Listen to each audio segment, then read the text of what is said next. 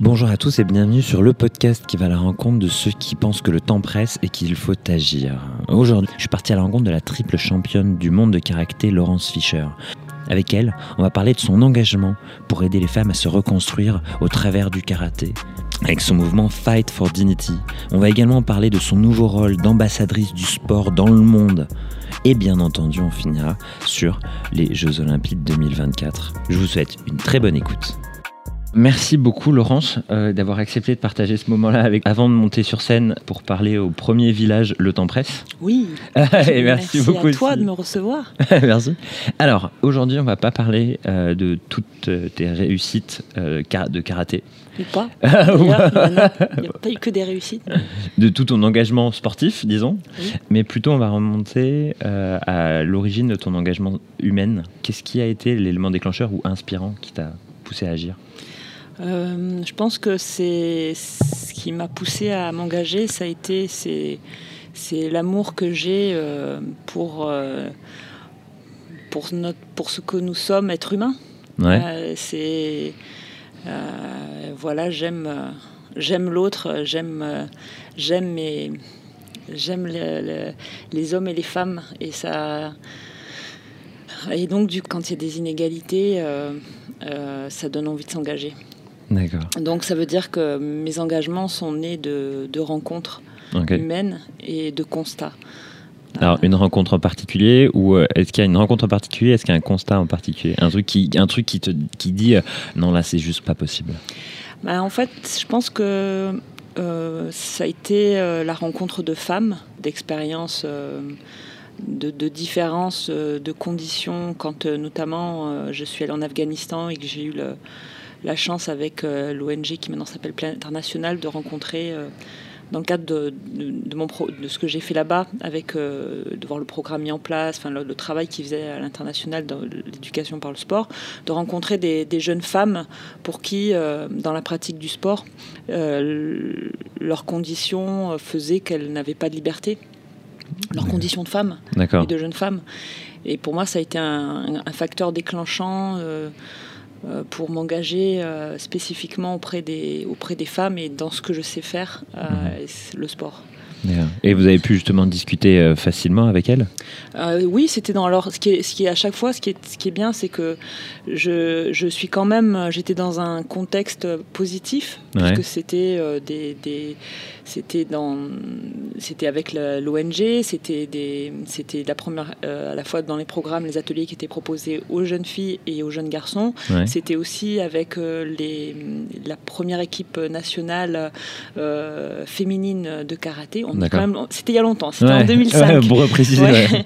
Et, mais, euh, mais donc de rencontrer des, des femmes combattantes euh, dans, qui combattaient leur, leur statut, en fait, et de, Mhm. pour certaines qui venaient pratiquer, euh, euh, fières d'être, de faire partie de l'équipe nationale, mais sans en avoir prévenu leurs parents et au risque de leur vie. Donc euh, ça, quand, je l'ai- quand elles me l'ont dit, euh, ou d'avoir des échanges aussi avec l'interprète, euh, Ouais. Bahara, euh, qui m'expliquait qu'elle avait, elle avait appris l'anglais en cachette avec une ancienne prof de l'université dans, dans son appartement, fenêtre ouverte, en étant prête à jeter les cahiers et les, et Au les- cas où les si quelqu'un crayons. débarque. oui, absolument. Donc, euh, et moi, j'étais encore athlète, euh, j'étais, j'étais en fin de cursus à l'ESSEC, euh, j'avais encore des objectifs de, Enfin, je voulais finir ma carrière, c'était la dernière. je préparais ma dernière saison. Ouais. Et. Vous voyez, ça, c'est, c'est, c'est quelque chose qui, qui m'a marqué. Ce qui révolte, in fine. Ou pas forcément. c'est pas, de la je sais pas comment dire euh, je suis euh, je suis quelqu'un de profondément optimiste Ouais. et, euh, et je me dis que preuve en est c'est que cette, cette ONG est venue pour partager leur savoir-faire et leur savoir-être donc je, me- je suis arrivée avec avec une solution malgré des conditions extrêmement compliquées euh, avec une histoire euh, et j'avais beaucoup de respect pour le, pour le pays parce Mhm. que c'est une grande histoire et sans porter de jugement non plus. C'est plus complexe que ce qu'on peut penser dans la, dans la, dans la situation, dans ce qui, dans ce qui s'est passé. Et dans ce qu'ils vivent, Ben ouais, oui, dans ce qu'ils vivent. Et, et simplement, euh, pour moi, la colère n'est pas une solution. D'accord. Donc, C'est pas le générateur du, du coup de l'action, la colère? C'est plutôt la. Pour moi, le- non, c'est peut-être que c'est parce que je, je suis une combattante euh, et que c'est le type d'émotions qui sont pas qui, qui ne permettent pas d'être constructifs. Mhm. Donc c'est plutôt de me dire euh, c'est un constat. Qu'est-ce que moi, à mon niveau, avec mes moyens, qu'est-ce que je peux apporter, qu'est-ce que je peux faire? Voilà, à, à hauteur de, de de ma de mes capacités. Il y a un autre constat euh, que vous avez fait, euh, en me renseignant un petit peu. vous avez voyagé en Afrique. Oui. Et euh, vous avez découvert des femmes euh, violées Mhm. comme, comme outil de guerre. Oui, euh, c'est alors ça aussi, c'était une rencontre. Là, en l'occurrence, c'était pas celle d'un- d'une femme, mais d'un homme euh, extraordinaire qui était venu à l'occasion du Forum mondial des femmes francophones en 2013. Ouais. Et euh, je m'étais rendue à ce forum et il a témoigné euh, de son parcours de gynécologue obstétricien qui était devenu un spécialiste de la chirurgie réparatrice. Mhm. C'est le docteur Denis Mukwege. L'homme qui réparait les femmes. Voilà. Et il a, hum, il a témoigné de son combat euh, depuis deux- 1999 euh, euh, pour euh, accompagner malheureusement les, les femmes de son pays, euh, l'ère des Congo et en particulier de la région du Kivu, parce que Mhm. c'est là qu'il travaille, pour faire face à une pandémie qui est le viol utilisé comme arme de guerre. Alors c'est c'est une méthode, c'est ça coûte moins que, euh, que les armes, euh, les armes de destruction, mais c'est une arme de destruction massive. Et il a témoigné de manière assez crue d'ailleurs de ce que, à la fois de ce que lui euh, avait à faire dans son travail de, de chirurgien obstétricien et, Mhm. et, et de l'état de, de ces femmes. Mhm.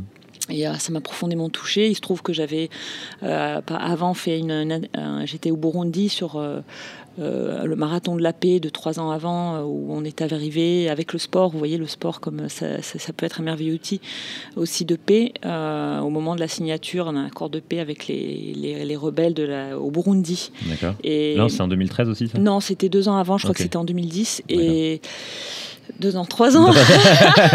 Mais pas une année près, je Et, pense. et, euh, et, euh, et la, une des personnes qui avait organisé ce, euh, qui avait organisé ce, ce marathon, euh, sa femme travaillait avec le docteur Denis Mukwege dans la fondation qu'il avait créée, Fondation Panzi, puisque le- son hôpital aussi qu'il a fait sortir de terre, c'était à, à Panzi, donc Mhm. une- la banlieue de Bukavu, Bukavu qui est une ville dans le Kivu, donc dans la région des Grands Lacs. Donc comme sa femme travaillait à, à Panzi, ça a été facile de, de- de faire euh, le lien avec, euh, avec la, la- la structure euh, spécifiquement qui s'appelle la Maison d'Orcas Ouais. et qui donc a, a- a dans, de manière tout à fait innovante, qui a été créée en 2008, euh, apporté euh, pour les, les jeunes filles qu'on appelle les survivantes euh, les plus vulnérables, donc ce sont celles qui qui ont l'enfant issu du viol, qui- dont l'opération n'a pas fonctionné, donc elles sont toujours incontinentes, par Ouais. exemple, qui ont, qui ont le sida, qui ont été rejetées par la communauté. Ouais. Euh, souvent, elles sont très jeunes, ou alors que psychologiquement, ça a été très compliqué. Euh, ces jeunes femmes-là euh, sont accueillies dans la- à la maison d'Orcas, donc ça veut dire que c'est 45 lits. Et c'est- cet accueil, c'est leur permettre, dans le cadre d'un parcours de soins, Mhm. de leur permettre d'être euh, à nouveau autonomes et de pouvoir être inclus à nouveau dans la société. Et moi, je un long suis- travail, j'imagine. Euh, alors ça- oui, parce qu'en même temps, il y a une urgence, il y a- Mhm. il y, a beaucoup de femmes euh, qui, qui- On est encore dans un environnement euh, très sensible. Ouais. Donc on a quand même beaucoup de femmes qui, qui, sont, qui viennent, euh, de jeunes femmes, hein, elles ont entre 12 et 18 ans. Et, euh, et donc là, moi je suis arrivée avec l'outil sport euh, et un programme euh, spécifique et adapté euh, à la spécificité de, du traumatisme psychologique dans lequel elles sont. C'est l'état de stress post-traumatique. Et ça, c'est la création justement de Fight for Dignity? Pas tout de suite. hein, Ah. on a attendu. Enfin, on a attendu. Non. D'abord, je l'ai fait de manière empirique. Ouais. J'y suis allée avec très peu de moyens, mais par contre, je me suis tout de suite dit qu'il fallait, pour pérenniser l'action, former Mhm. euh, un enseignant. Alors, j'aurais- au début, j'ai pas d'enseignante euh, parce que je crois beaucoup au rôle modèle aussi et qu'une une femme, euh, qu'une femme puisse s'identifier à une autre femme Mhm. forte, ça, ça a beaucoup de sens. Euh, à, à mon sens. Ouais. Euh, et, et donc, le, ça a été Franck Kouabé, ça a été une grande chance de, de, de le rencontrer. Euh, c'était un, un jeune homme qui était en, étudiant et qui donnait déjà, il y avait de clubs de karaté à, à Bukavu, Mhm. et qui donnait des cours le dimanche matin D'accord. aux femmes, aux femmes qui le souhaitaient, parce que c'était très peu de femmes et c'était un peu compliqué pour elles de, de pratiquer dans des clubs. Donc il, il, a fait ça. Et il a été très volontaire. Donc c'est toujours lui qui enseigne à, Dorcas. Et en me disant, euh, le principe pour moi, c'est de pas donner du poisson, mais d'apprendre à pêcher. Ouais. Euh, c'est, alors euh, voilà, c'est, un peu l'état d'esprit aussi, et donc euh, d'accompagner Franck dans, sa formation et, de, mon côté de creuser en se disant il y a une spécificité qui est le stress post-traumatique. comment est-ce qu'on peut faire que le sport tel qu'il existe aujourd'hui soit accessible et adapté pour ces femmes? Donc euh, ça, a commencé ça, a commencé donc en 2014 euh, à la maison d'Orcas. Et donc je, m'étais dit, il, faut, il y a deux choses. La première, c'est que les femmes euh, se réapproprient ce corps meurtri, parce que souvent la relation au corps est très compliquée, puisqu'il a été source de souffrance. Euh, qui leur appartiennent plus, in Oui, ça peut se traduire comme ça, effectivement. Et puis l'impact psychologique, c'est-à-dire que euh, globalement, euh, elles n'existent pas. Elles sont déshumanisées, elles n'existent pas pour elles-mêmes, elles n'ont elles ont aucune estime d'elles-mêmes, elles, perdent l'estime d'elles-mêmes, elles, et, euh, et, tout ce qui va avec, la dépression, l'état suicidaire, avec, bon, je dis ça, mais ça dépend des, des, des, des, de la capacité de résilience de chacune, et de, c'est, voilà, Mais donc il y a des caractères, enfin, il y a des effets qui se retrouvent dans en fait, dans la plus, beaucoup, j'imagine, de femmes euh, qui ont subi ça à différents niveaux. Oui, oui, oui, c'est mm. ça. Ça dépend de leur environnement. Enfin, c'est plus complexe, hein, mais globalement, je, je sais de, de, résumer, mais c'est évidemment plus complexe. Mais, et donc, euh, moi, donc j'avais coché ces deux cases, me dire, voilà, une meilleure estime d'elle-même, une réappropriation du corps. Mm-hmm. Et au bout de deux ans, j'ai trois petites, euh, donc sur 45 femmes, jeunes femmes, il y en a à peu près 20 qui font du karaté de manière hebdomadaire et du foot. Elles font aussi du foot. Mm. et, et j'en ai eu trois qui m'ont dit, moi, je veux retourner au village, je veux aller à Goma, à Bukavu et je veux transmettre. Parce que je veux pas que ce qui m'est arrivé arrive à, à, ma soeur, à ma cousine, à ma grand-mère, à ma voisine. Et là, je fais waouh. Et là, je me suis dit, là, il faut qu'on creuse, qu'on aille plus loin. Et en faisant le triste constat aussi que le traumatisme est arrivé par le corps mhm. et que le corps a été chirurgicalement réparé. Mais. Et, donc, il y, a un accompagnement psychologique. Mais qu'est-ce qu'on fait par le corps aujourd'hui? Et, je me suis dit, mais qu'est-ce qu'aujourd'hui, globalement, partout, en France aussi, qu'est-ce qui est proposé aux femmes victimes de violences par le corps Sachant qu'à un moment donné, le, traumatisme est arrivé. Par le corps. Hmm. donc on va, on, va, on va proposer une aide psychologique euh, et proposer une aide par le corps en connaissance de cause, c'est-à-dire en sachant qu'il y a des spécificités euh, traumatiques.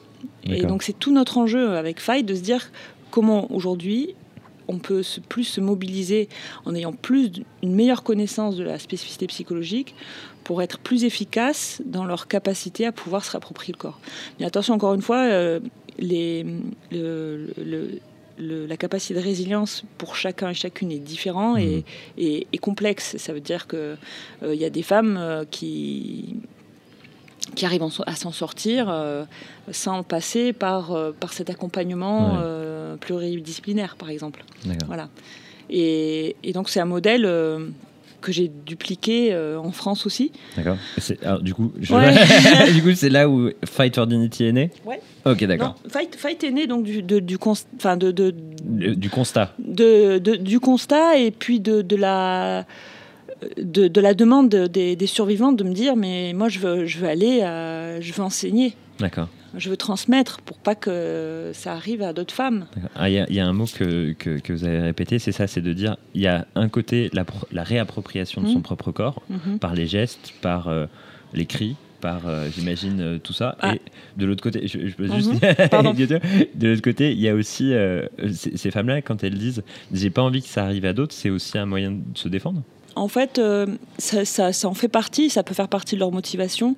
Mais nous, dans la, la méthodologie qu'on a mis en place, c'est plutôt de se dire... Euh, euh, je prends un exemple, il y a de la colère, je, culpabilise, j'ai honte, et à un moment donné, je suis en colère parce que peut-être j'aurais pu me défendre effectivement, ou, ou je prends une femme victime de violence conjugale, je suis toujours sous l'emprise de, de, mon mari ou de mon, mon compagnon.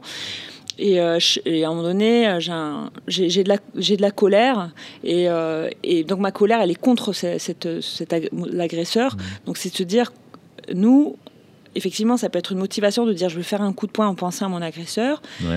Mais à un moment donné, c'est plutôt de permettre à, la femme, effectivement, de se décharger de la colère. Au début, elle va pouvoir, elle va, elle va, elle va aller, elle va penser à, l'agresseur, mais elle est dans un cercle vicieux où elle ne sort pas de la colère qu'elle a vis-à-vis de l'agresseur. Ou de...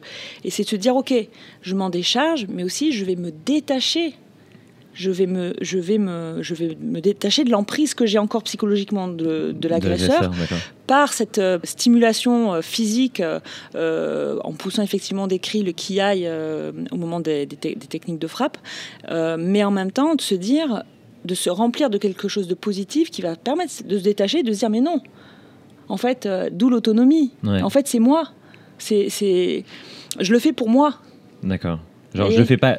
au début, je, je, peux le faire contre l'agresseur parce que j'ai cet énervement. Et après, au final, je le fais parce que ça, ça me nourrit, ça me construit, ça me, ça, me reconstruit. Exactement, parce que si on reste, si elle reste focus sur, sur l'agresseur, ça reste dans un, dans un sentiment négatif et elle ne se détache pas de la de l'agresseur. D'accord. Et, et, du coup, elles nourrissent le, le cercle vicieux. Alors que là, elles s'en elles déchargent, elles se disent mais, mais en fait, je suis forte. Hmm. Et donc, c'est ce vers quoi on essaie de tendre. Voilà. Et, et, je suis très heureuse parce qu'il y, y, a des femmes justement qui m'ont fait, qui, qui m'ont. Et je le dis pas clairement, je le dis pas pendant, pendant les séances. Attendez là, attendez là, attendez là. Non, non, on ne dit rien. C'est un travail personnel et peut-être qu'il y a des femmes qui vont rester sur cette motivation. Et nous, on porte pas de jugement dans la, dans la, dans la, dans la manière de, de transmettre. Voilà, ça c'est très très important.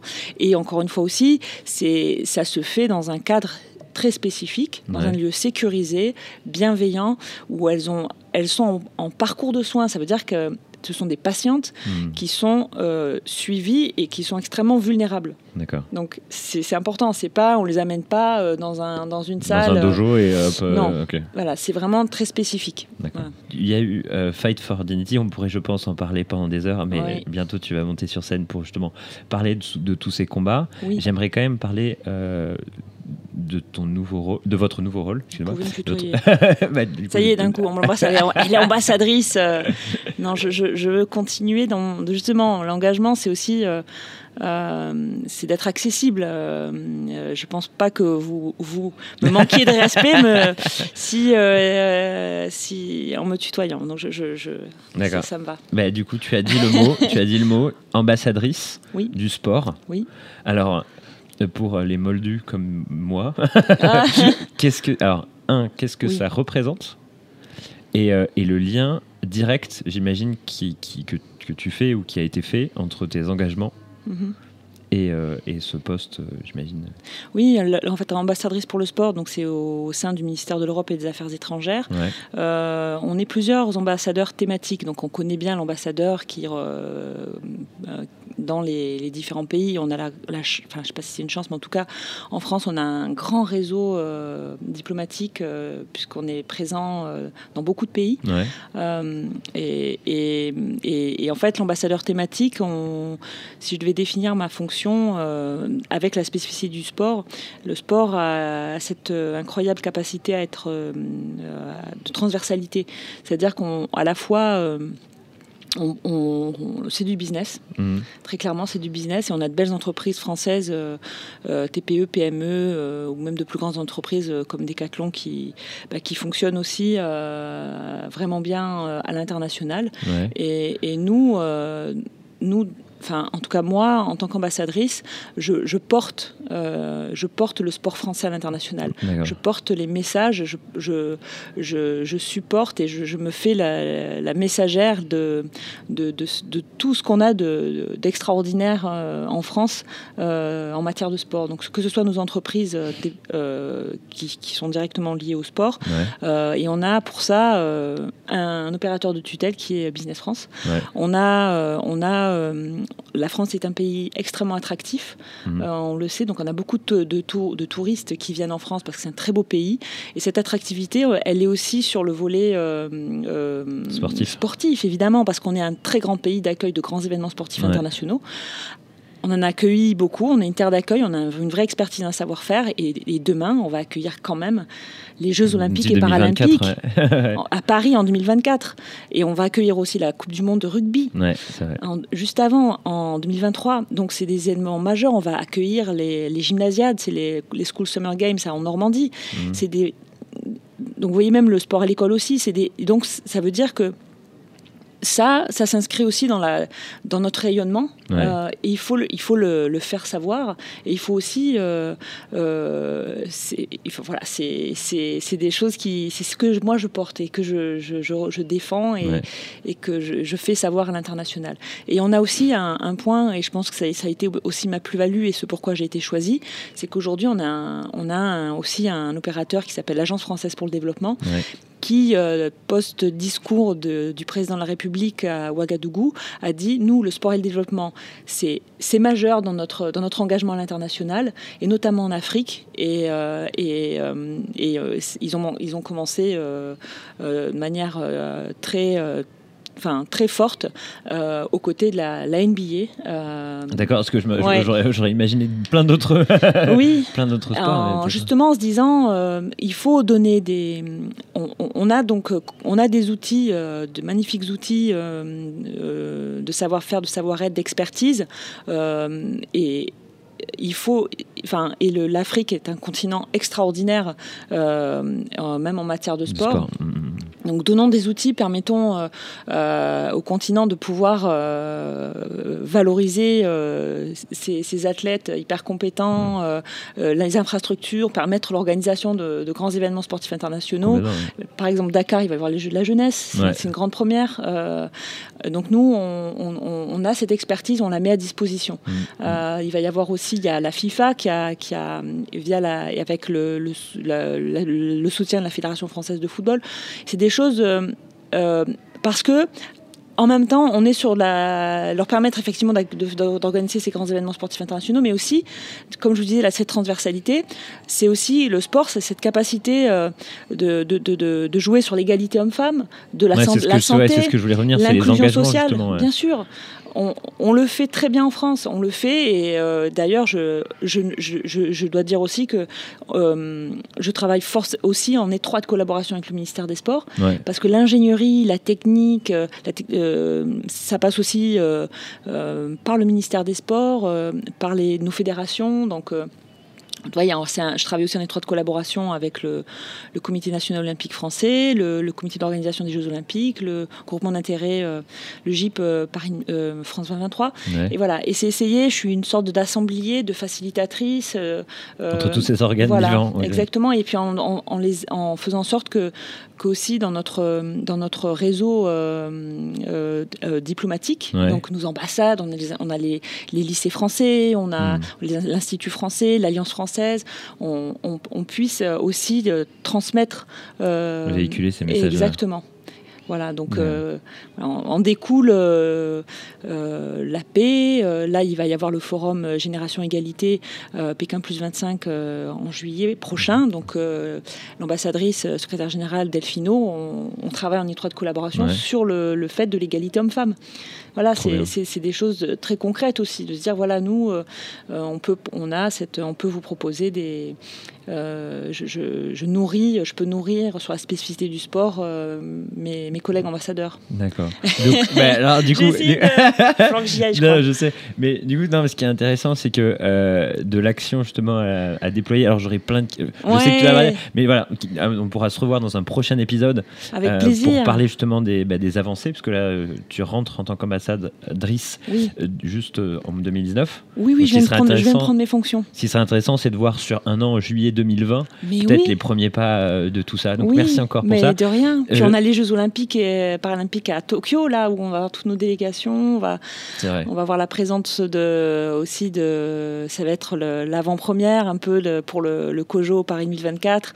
et enfin, on, va, on, a des, on a un menu extraordinaire avec, euh, pour, euh, pour, euh, pour nos Français à l'étranger et pour véhiculer les, les, les, les, valeurs et la vision de Paris 2024. sur le, on, a, on a parlé d'héritage. C'est quand même essentiel de se dire que mettre du sport dans, le, dans notre quotidien, faire, faire que des choses, sur les, même sur l'égalité homme-femme, c'est des sujets qui sont, qui, qui, sont importants pour le, pour le COJO et qui, et qui, et qui, vont, se, je, qui vont se transpirer, mhm. pas seulement à Paris, mais sur. et la volonté, c'est de se dire que ces, ces outils-là, cette vision et ce qui se met en place va être utile et va, il va se concrétiser dans nos écoles, dans nos, dans, dans, dans tous les cas, au niveau de la santé, dans tous nos les personnes voilà qui sont en sédentaire. Qu'est-ce qu'on va mettre en place pour faire que le sport fasse plus partie du quotidien des Français, pour enfin, valoriser aussi nos, nos entreprises, les booster grâce à, grâce à la visibilité qu'on va avoir sur ces grands événements? Complètement. Merci beaucoup. Bah, de rien. Je te laisse du coup partir pour ta conférence. Merci à toi. Merci. Merci beaucoup d'avoir écouté cet épisode. Euh, merci à Laurence Fischer euh, d'avoir répondu à toutes mes questions. Euh, il est important de suivre justement son activité dans le monde en tant qu'ambassadrice et la place justement du karaté, de s'engager justement dans ses causes. Donc n'hésitez pas, je le répète, à vous abonner au podcast pour avoir tous les prochains épisodes. Et également, je remercie le Ground Control de nous prêter son studio pour enregistrer toutes ces interviews lors du festival Le Temps Presse. À très bientôt.